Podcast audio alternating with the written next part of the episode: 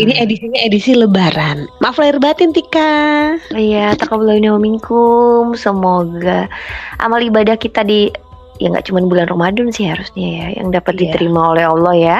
Aku tuh suka minta maaf kan sama kamu Tik enggak ya? Oke, kita hari ini bakal ngebahas apa nih Tik? Lebaran?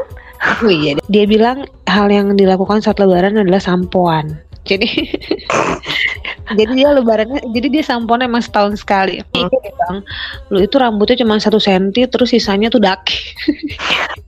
Tapi bukankah eh, THR itu sebuah apa ya sistem barter ya? Kayak umpamanya nih Erin anak ibu bapak dikasih sama om siapa.